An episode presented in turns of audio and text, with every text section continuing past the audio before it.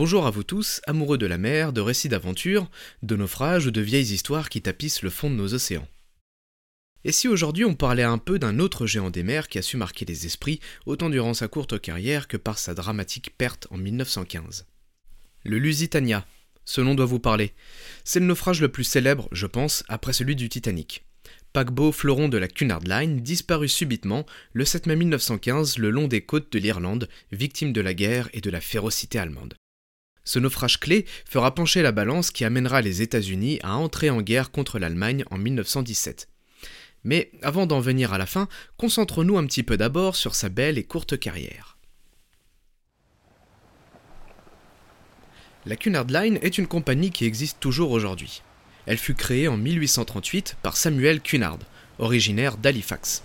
Elle inaugure sa première ligne transatlantique à vapeur en 1840 et s'impose rapidement comme une référence en la matière en proposant des paquebots fiables et confortables à sa clientèle.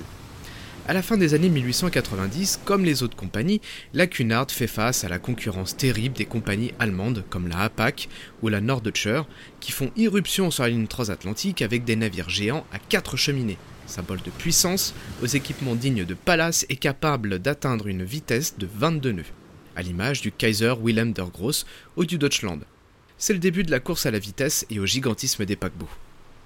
La Cunard, comme toutes les autres compagnies d'ailleurs, se trouve donc complètement dépassée en ce début de nouveau siècle.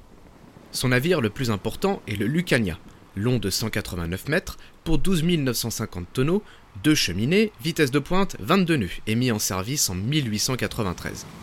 En comparaison, son rival, le Kaiser Wilhelm der Gross, fait 200 mètres pour plus de 14 000 tonneaux et une vitesse de 23 nœuds. Il ravira d'ailleurs le ruban bleu au Lucania. Mais voilà, la Cunard n'a pas les moyens de financer de nouveaux paquebots. En 1902, elle signe donc avec le gouvernement anglais un accord pour la construction de deux paquebots en partie financés par l'État, à la condition qu'ils dépassent les 24 nœuds et qu'en cas de besoin, qu'ils puissent servir à l'effort de guerre, que ces ponts soient renforcés pour pouvoir y accueillir des batteries de canons et que des vastes espaces soient conçus et puissent être facilement transformables pour pouvoir y loger des troupes. Ainsi, suite à un appel d'offres, la construction du Lusitania est confiée à la société John Brown Co. au chantier de Clydebank en Écosse.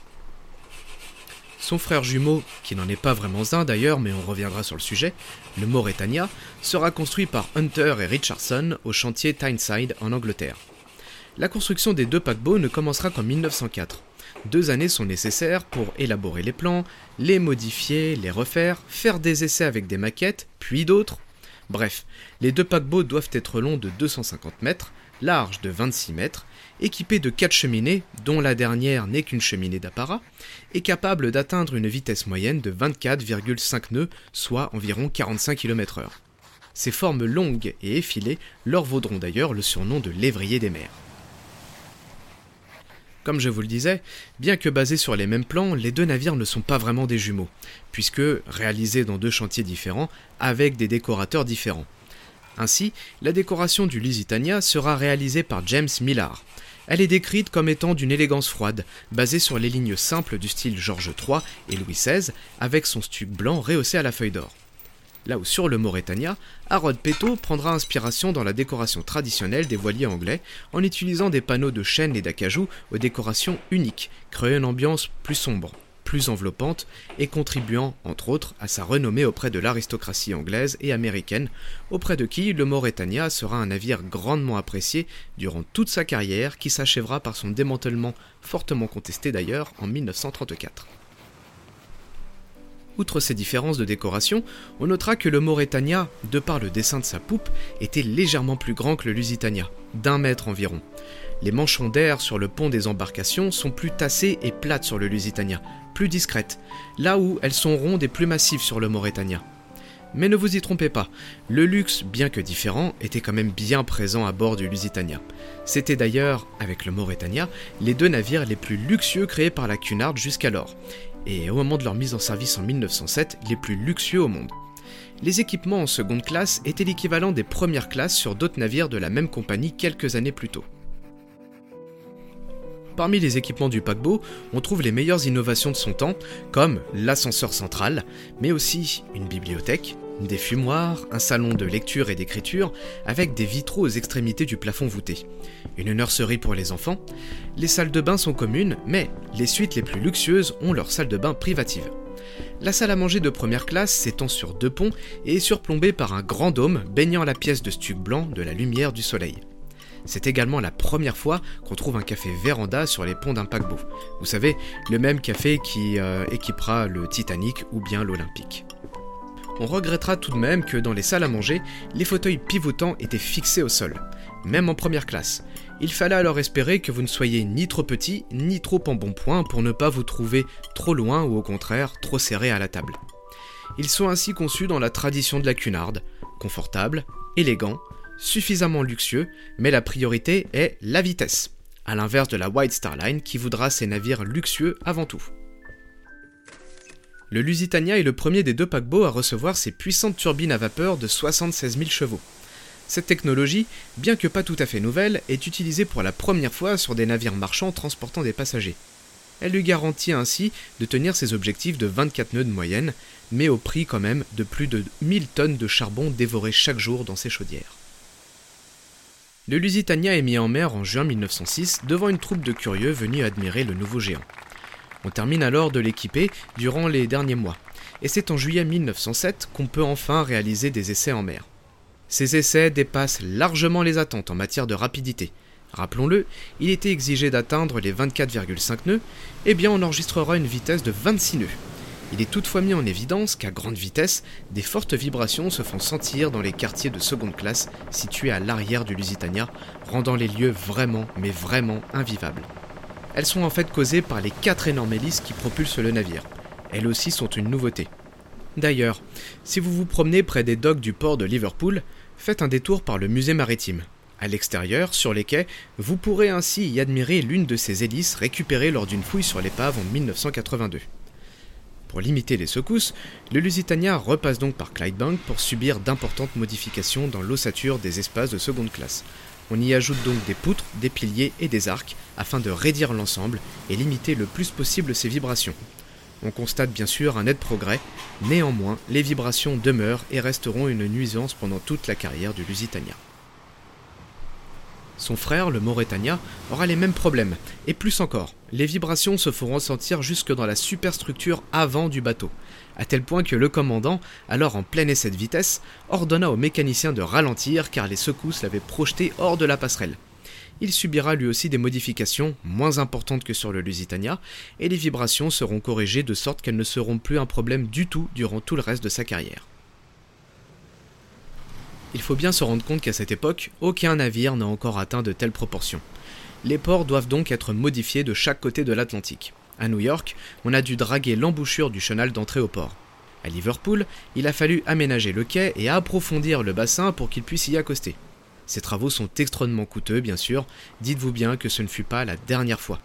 Les bateaux n'ayant de cesse de s'agrandir, on répéta ces opérations d'agrandissement à maintes et maintes reprises durant les décennies qui suivirent à mesure que la taille des bateaux augmentait.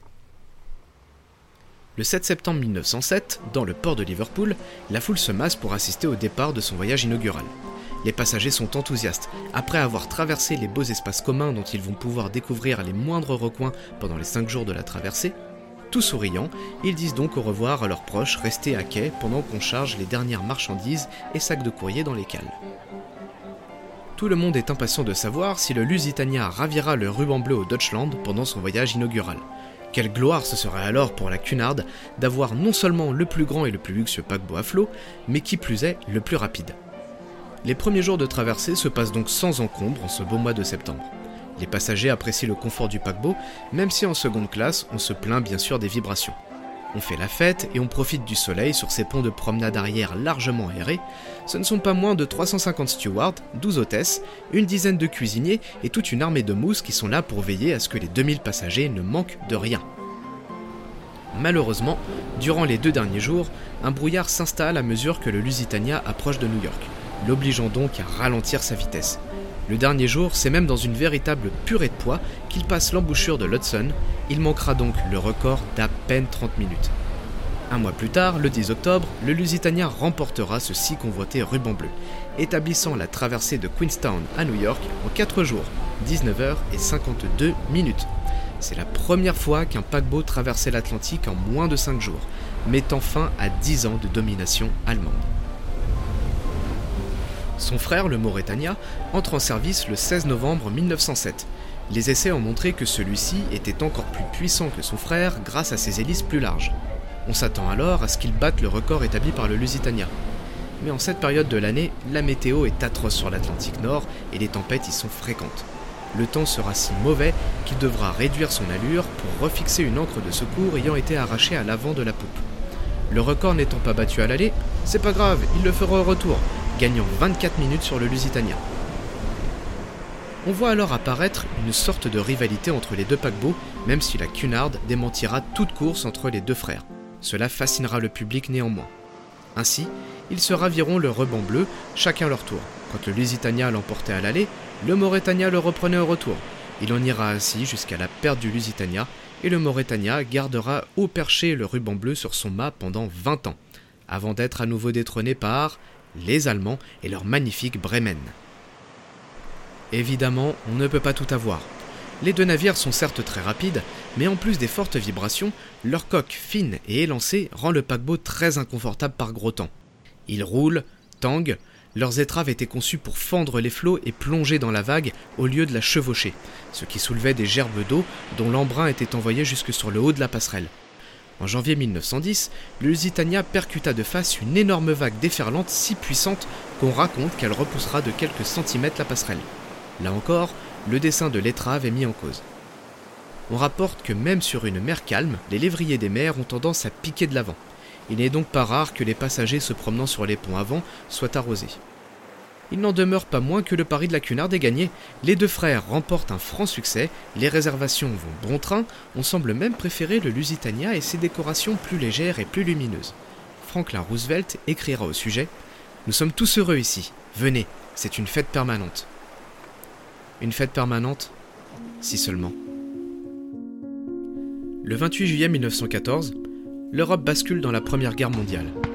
Les États-Unis ne prennent pas part à ce conflit qu'ils regardent de loin, considérant que c'est quelque chose d'européen. Ils restent neutres malgré les bonnes relations qu'elle entretient avec l'Europe et le bon fonctionnement de ses échanges commerciaux. Dans un premier temps, on maintient les traversées transatlantiques, même si, petit à petit, la clientèle se raréfie. Les sous-marins allemands sont redoutables et s'attaquent aux navires près des côtes de l'Angleterre, qu'on vient tout juste de déclarer d'ailleurs comme étant une zone de guerre. Le Mauritania est désarmé et reste à quai. Ses décorations sont démontées et entreposées dans des hangars en attendant qu'une décision soit prise. Il est vrai que l'amirauté avait imposé la condition que les transatlantiques puissent être réquisitionnés et transformés en croiseurs auxiliaires. Mais il est vite mis en évidence que de par leur taille, ils sont des cibles très faciles et vulnérables en plus d'avaler une quantité astronomique de charbon. Petit à petit, on diminue les rotations du Lusitania, ainsi il n'en effectue plus qu'une par mois. On entreprend également de faire des économies de charbon, on ferme alors 6 de ses chaudières, limitant sa vitesse à 21 nœuds.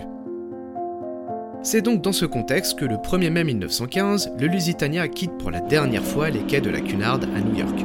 Le commandant Turner à sa barre, avec à son bord 1959 passagers, dont 128 Américains. Dans la presse américaine, l'ambassade allemande avait fait publier quelques jours auparavant un avertissement sur le fait que les sous-marins avaient l'ordre de torpiller les navires marchands s'approchant des côtes britanniques afin de nuire à l'approvisionnement en munitions dans ce contexte de guerre. Certains étaient donc craintifs, sur leur garde. La traversée était tendue, et tous scrutaient l'horizon en ce matin du 7 mai 1915, tandis que les côtes de l'Irlande se faisaient un peu plus proches. Turner commence à se faire du mauvais sang, et pour cause. Il est aux environs de midi et un message vient de lui être transmis par l'amirauté lui indiquant la présence d'un sous-marin ennemi dans les parages. Quelques minutes après, il en reçoit un deuxième message, envoyé cette fois de Queenstown, qui lui confirme à nouveau qu'un sous-marin a été repéré au large de ses côtes. Par avis de conscience, il fait donc débâcher tous les canaux de sauvetage et fermer le hublot des ponts inférieurs. Turner rage. Il était prévu qu'un croiseur de la Navy escorte Lusitania dès l'entrée dans la zone de guerre, mais personne n'est au rendez-vous. Ce qu'il ne sait pas encore, c'est que celui-ci a été rappelé vers une autre mission. Il navigue donc seul. Certains passagers, inquiets de voir ces quelques préparatifs, se sont rassemblés dans les salons et espaces communs pour se tenir prêts en cas d'évacuation, juste au cas où. Cependant, beaucoup se disaient que tout de même, les Allemands ne seraient pas assez fous pour s'en prendre à un navire transportant des passagers. Ah bon? Il est alors aux alentours de 14 heures, le Lusitania est à environ 12 000 marins des côtes irlandaises, soit environ 22 km, au large de Old Head of Kinsale. Il est trop près des côtes. Les consignes de l'amirauté étaient de se tenir le plus éloigné possible avant de tourner vers le port. Turner est un vieux marin de 58 ans, un peu têtu, qui se fie plus à son instinct et à sa longue expérience en tant que capitaine. Près de la passerelle avant, un jeune mousse observe les remous, le regard perdu. Lorsqu'il voit une traînée se diriger droit vers le transatlantique. Son sang ne fait qu'un tour, il se tourne vers la passerelle. Torpille par tribord avant À peine quelques instants après, la torpille vient se loger dans la coque du Lusitania au niveau de la passerelle. Le navire se soulève, la détonation est entendue par tous les passagers qui la comparent à une porte qui claque. Immédiatement après, une deuxième détonation beaucoup plus forte cette fois-ci secoue tous les ponts du navire qui grondent et projettent une quantité de débris. Une épaisse fumée blanche envahit les ponts supérieurs du Lusitania. Le commandant Turner lance le navire vers les côtes, mais celui-ci commence déjà à agiter fortement sur tribord. Comme le veut la procédure, il tente alors de mettre les machines en arrière toutes, mais il est trop tard. Le Lusitania ne répond plus. Turner commence alors l'évacuation du navire, mais l'inclinaison est déjà trop importante. À tribord, les canaux pendent à 3 ou 4 mètres. Impossible alors d'y faire placer des passagers. À bâbord, c'est l'inverse, ils frottent le long de la coque. Le désordre règne sur les ponts du Lusitania qui s'enfoncent très très très très vite dans les eaux de l'Atlantique. Les flots envahissent rapidement les ponts inférieurs du paquebot. L'inclinaison rapide qu'il prend par tribord avant condamne certains de ses passagers dans leur cabine qui ne parviennent pas à ouvrir les portes et se trouvent donc rapidement noyés. Il en va de même pour les soutiers, noyés dès les premiers instants. Et pareil pour ceux qui se précipitent, se bousculent et se piétinent dans les coursives déjà obscurcies par la fumée. On y suffoque, puis on s'y noie. Le capitaine du sous-marin allemand, Walter Schwiger, 33 ans, observe le désastre depuis son périscope. Il réalise alors qu'il vient de couler le Lusitania. Il l'ignorait jusqu'alors. Il faut dire que, pour des raisons inconnues, le nom du paquebot avait été recouvert de goudron noir. On l'accusera d'avoir tiré deux torpilles, ce dont il se défendra. Il écrit dans le journal de bord de son sous-marin qu'il tire sa torpille à 14h10 à une distance de 460 mètres. La détonation est suivie d'une deuxième, beaucoup plus sourde, qui projette des débris jusqu'au-dessus de ses cheminées, dont l'origine viendrait peut-être de l'explosion d'une chaudière ou de résidus de charbon, appelé le coup de grisou, ou d'un stock de poudre à canon. Ah Il faut dire que cette semaine avait été plutôt fructueuse pour le capitaine Schwiger. La veille, il avait coulé pas moins de trois cargos dans le secteur. Pour le Lusitania, il ne disposait plus que de deux ou trois torpilles de bronze moins puissantes. Sans cette deuxième explosion, le Lusitania serait probablement resté à flot, suffisamment longtemps en tout cas pour permettre à Turner d'échouer son navire ou d'évacuer ses passagers plus sereinement. À la vue de ce spectacle dramatique et des civils désespérés qui commencent à se jeter et à se débattre dans l'eau, Schwiger rabat son périscope et s'éloigne. À bord du Lusitania, c'est la débâcle. Six canaux seulement sur les 22 ont pu être mis à l'eau. Les passagers se bousculent, se piétinent, se jettent à l'eau depuis les ponts en s'accrochant à ce qui leur passe sous la main, des bris de bois, de mobilier, des cadavres.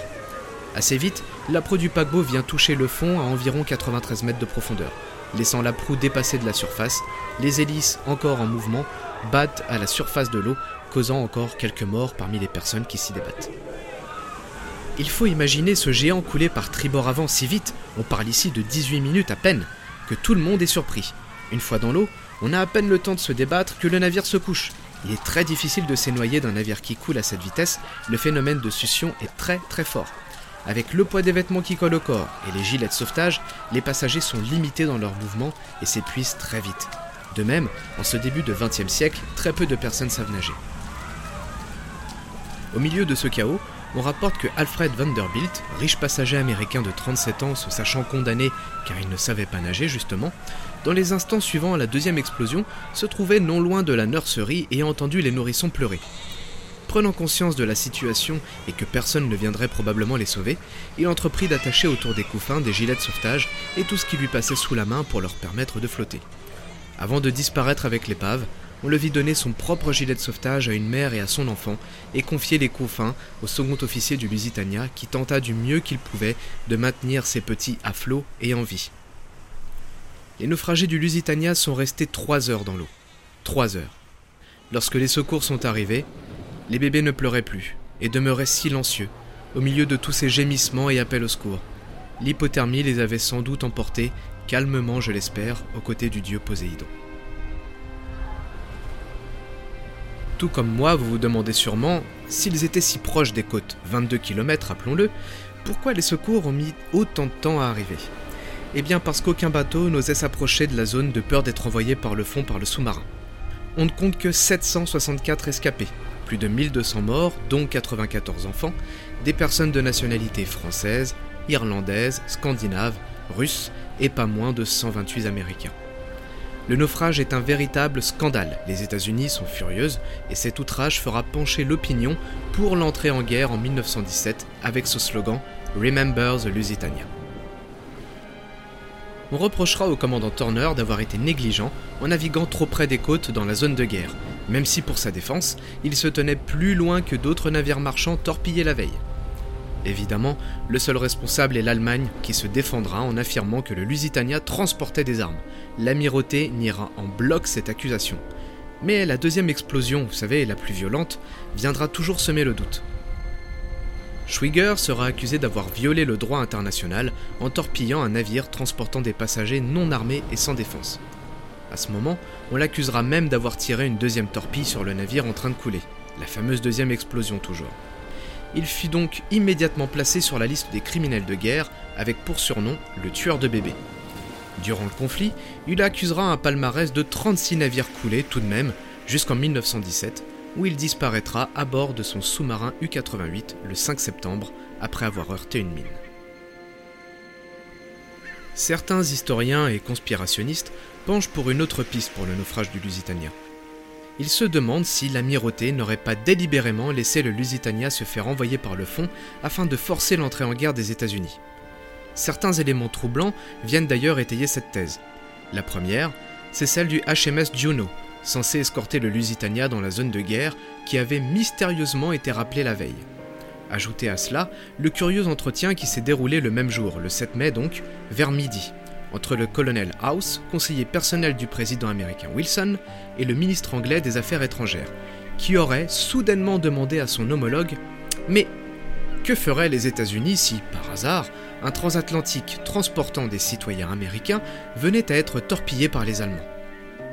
30 minutes plus tard, on raconte alors que c'est le roi George V lui-même qui posera la même question.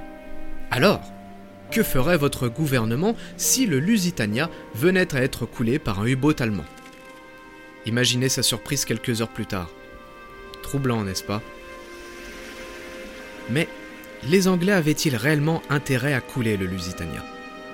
Celui-ci transportait, effectivement, quelques 5200 caisses d'obus, 4900 boîtes de 1000 cartouches, 2000 caisses de munitions, etc., dans une cale située d'ailleurs pas très loin du point d'impact de la torpille. L'amirauté le reconnaîtra dans les années 70. Les troupes anglaises manquaient cruellement de munitions à ce moment-là. Ça aurait été alors se tirer une balle dans le pied que d'envoyer une telle marchandise par le fond, non? Le doute persiste néanmoins quant à l'origine de la deuxième explosion. Explosion de chaudière Charbon Poudre à canon? Un peu plus de 300 corps furent repêchés après le naufrage. Une soixantaine n'ont pu être identifiés environ 150 ont été enterrés à Queenston, aujourd'hui appelé Cove. On estime qu'environ 890 corps reposent dans l'épave du Lusitania. Celui-ci ne sera localisé qu'en 1935. On raconte que c'est un des sous-lieutenants du Lusitania, venu rendre visite au commandant Turner, alors mourant, qui serait reparti de chez lui avec un bout de papier sur lequel Turner aurait inscrit les dernières coordonnées connues du paquebot. L'épave de celui-ci repose donc à 93 mètres de profondeur et n'est plus qu'un amas de tôle difficilement identifiable, balayé depuis plus de 100 ans par les courants marins et les tempêtes. La Royal Navy aurait même procédé à un moment à des entraînements de tir de grenades sous-marines sur l'épave. Elle est là, tassée au fond, tordue, presque en forme de boomerang ou de banane écrasée, allongée sur son flanc tribord, des filets de pêche accrochés à ses tôles pour unique linceul. La visibilité y est très mauvaise pour ne pas dire exécrable, c'est une plongée technique soumise à autorisation.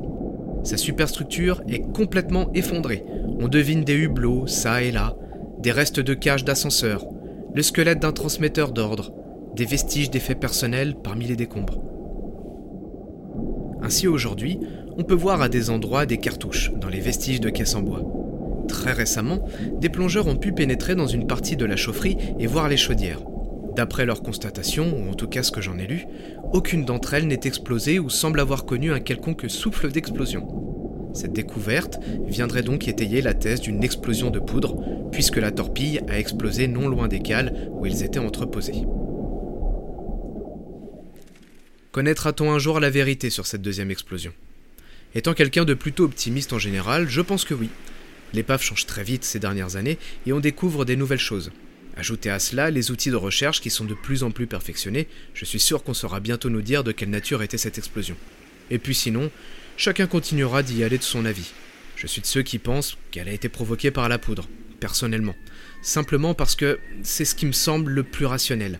Mais si vous avez d'autres pistes ou un autre avis, n'hésitez pas à m'en faire part en commentaire ou par mail sur le cimetière de l'océan gmail.com. Il me reste à vous dire à bientôt pour un autre récit de naufrage ou un récit sur la vie d'un paquebot. Au revoir.